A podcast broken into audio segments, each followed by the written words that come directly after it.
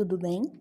Aqui é Elaine Medeiros Santana, psicóloga, e estamos com Florescendo, um podcast para te ajudar a pensar na sua vida adulta. E hoje eu queria falar com você sobre algo bem parecido com o último podcast. Se você ainda não ouviu a alegoria da bicicleta, ouve lá. O episódio de hoje vai falar sobre algo que está relacionado a equilíbrio, mas de uma maneira ruim nós vamos falar hoje sobre ficar em cima do muro. O quanto que é positivo ou não nós não nos posicionarmos. Hoje em dia é muito complicado não se posicionar e até mesmo se posicionar. Por quê? Muitas pessoas têm a mania, talvez, não sei se poderia nem ser usada essa palavra, de fazer cancelamento né, de colocar outras pessoas que pensam diferente dela em uma situação de constrangimento, né, em uma situação ruim. E claro que isso para a saúde mental é extremamente negativo. Porém, com medo desses julgamentos, desses ataques, desse ódio gratuito, muitas vezes nós nos colocamos na posição de, de cima do muro, né? De não nos posicionarmos, de não escolher. E estaria tudo muito bem se esse não posicionamento muitas vezes nos fizessem bem ao invés de nos fazer mal. O que ocorre é que ele nos faz mal. Em que sentido, Elaine? É muito ruim quando nós temos uma visão de algo que nós queremos, que é importante para nós e que, por medo do que as outras pessoas vão pensar ou falar ou julgar, a gente não fala, não se posiciona. E aí dá uma impressão que nós somos muito legais, né? Que nós somos assim incríveis, porque a gente aceita tudo, né? Quando a gente não se posiciona, a gente dá às outras pessoas, né, a impressão de que a gente é legal, de que a gente aceita tudo. Então, de que a gente aceita opiniões das quais a gente não compartilha, de que a gente aceita é, posicionamentos, né, dos quais a gente não vê sentido, que a gente aceita fazer coisas ou falar sobre coisas que não são confortáveis a nós. Né? Então, esse ficar em cima do muro muitas vezes causa em nós esse desgaste de aceitar tudo como se fosse bom, tranquilo pra gente aquilo que está sendo falado. E na maioria das vezes não é, né? E aí muitas pessoas, né, até foi uma conversa que eu tive com uma cliente esses dias, dizem assim, mas Elaine, e se a outra pessoa ficar brava, ficar nervosa, ficar chateada comigo? E a minha pergunta é: e se a outra pessoa achar que você é alguém que você não é? E se a outra pessoa gostar de você ou te admirar por ser algo que você não é? Porque quando você não se posiciona, as pessoas acham que você compartilha de uma opinião ou gostam de você de uma maneira que não é saudável para você, porque você vai ter que sempre estar empenhado ali em oferecer algo que você não é, né? Que você não gosta, que não faz sentido. E aí qual que é o esforço de ter que vender uma imagem para alguém? É uma imagem imaginária, uma imagem de alguém que não é real. Imagino que fingir ter outra pessoa boa parte do dia deva gastar uma energia imensa, né? Sem contar o tanto que isso fere a nossa saúde mental, porque a gente vai se sentir prejudicado. Né? Muitas vezes eu não estarei de acordo com o posicionamento, muitas vezes eu não estarei de acordo com o que é falado, muitas vezes eu não me sentirei confortável nas situações. Então, qual que é o custo? Qual que é o custo de ficar em cima do muro? E com isso, eu não tô querendo incentivar ninguém a ficar brigando, né, e falando coisas horríveis em rede social. Muito pelo contrário, isso é um comportamento extremamente inadequado. A gente não tem por que fazer isso. Né? Não tem sentido eu agredir outras pessoas de forma gratuita, simplesmente porque eu não concordo com elas. Mas o que eu estou dizendo é: será que não é mais benevolente comigo mesmo eu aceitar quem eu sou e mostrar para outras pessoas que sim, eu sou isso, eu consigo te oferecer até aqui, é, eu consigo ser esse tipo de pessoa com você, minha personalidade funciona dessa forma.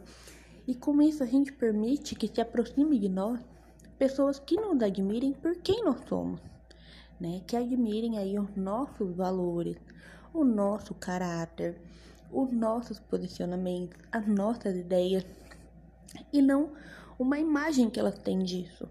Né? Estou dizendo também que nós só vamos conviver com pessoas que pensam como nós? Não, de maneira nenhuma. Mas que quanto mais as pessoas conhecerem os seus posicionamentos, né, muito mais tranquilo vai ser para elas estarem ou não ao seu lado. Então, quando eu estou em cima do muro, querendo ou não, estou lá sozinho, né? É, tem um, uma galera de um lado que pensa, que fala, que, enfim, que tem uma cultura é, de um jeito. Tem uma galera do outro lado que também parte dos mesmos princípios, pensa, conversa e tem uma cultura de outro. E tem eu ali em cima do muro sozinho. Quando eu passo a me posicionar, eu encontro pessoas que tenham ideias parecidas, valores parecidos, que tenham gosto parecido. E isso me permite ser muito mais quem eu sou, né? Ser admirado por quem eu sou.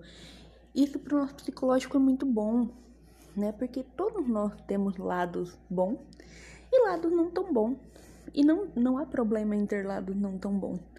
O problema é eu tentar forçar algo que não é, que não existe, que eu não sou. E depois não conseguir sustentar essa ideia. Então hoje eu te convido, né, para refletir. Você está em cima do muro? E caso você esteja, você gostaria de descer desse muro? Você gostaria de estar aí num lado que te faça ter e se sentir confortável? E por que que você não desce do muro? Fico muito feliz de ter compartilhado essa reflexão com vocês. E caso vocês tenham gostado, pode indicar para os amigos, conhecidos. Se você não me conhece, procura lá no Instagram, arroba Vai lá conhecer um pouquinho do meu trabalho. Se você quiser falar alguma coisa sobre o podcast, pode falar lá também. Vou ter o maior prazer de te responder. Esse foi o nosso encontro de hoje e eu te aguardo em breve aqui no Florescendo. Até mais. Tchau, tchau.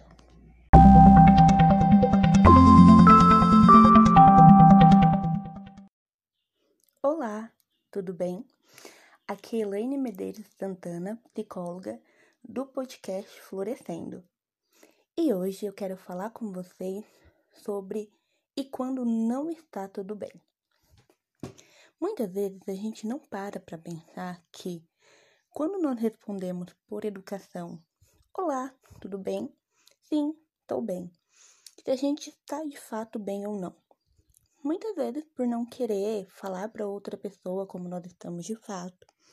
Outras vezes ainda porque nós achamos que vamos atrapalhar a pessoa se nós dissermos como nós de fato nos sentimos, ou até mesmo porque falar que não está bem também virou um sinônimo aí de nossa, como você reclama, Afinal, sua vida é incrível. Você tem isso, isso, isso e aquilo e não deveria estar reclamando.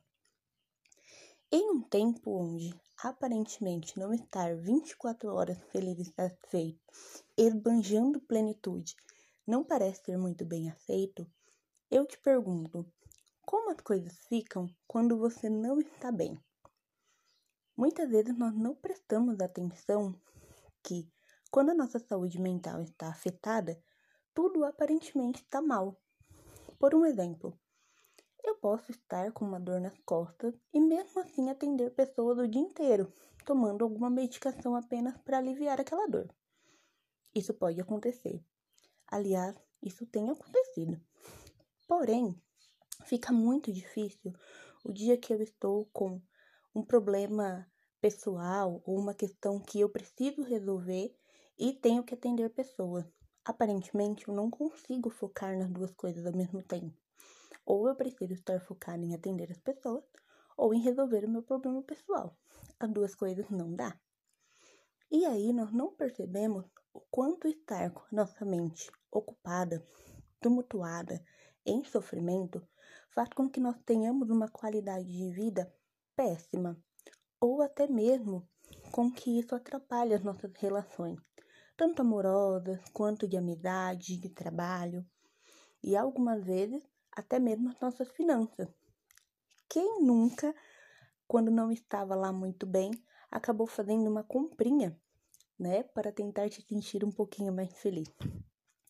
Porém, isso não permanece muito tempo, né? Essa alegria é bastante passageira e quando chega a fatura do cartão, meu Deus, a gente não sabe o que fazer e aumenta o problema, o barulho da mente.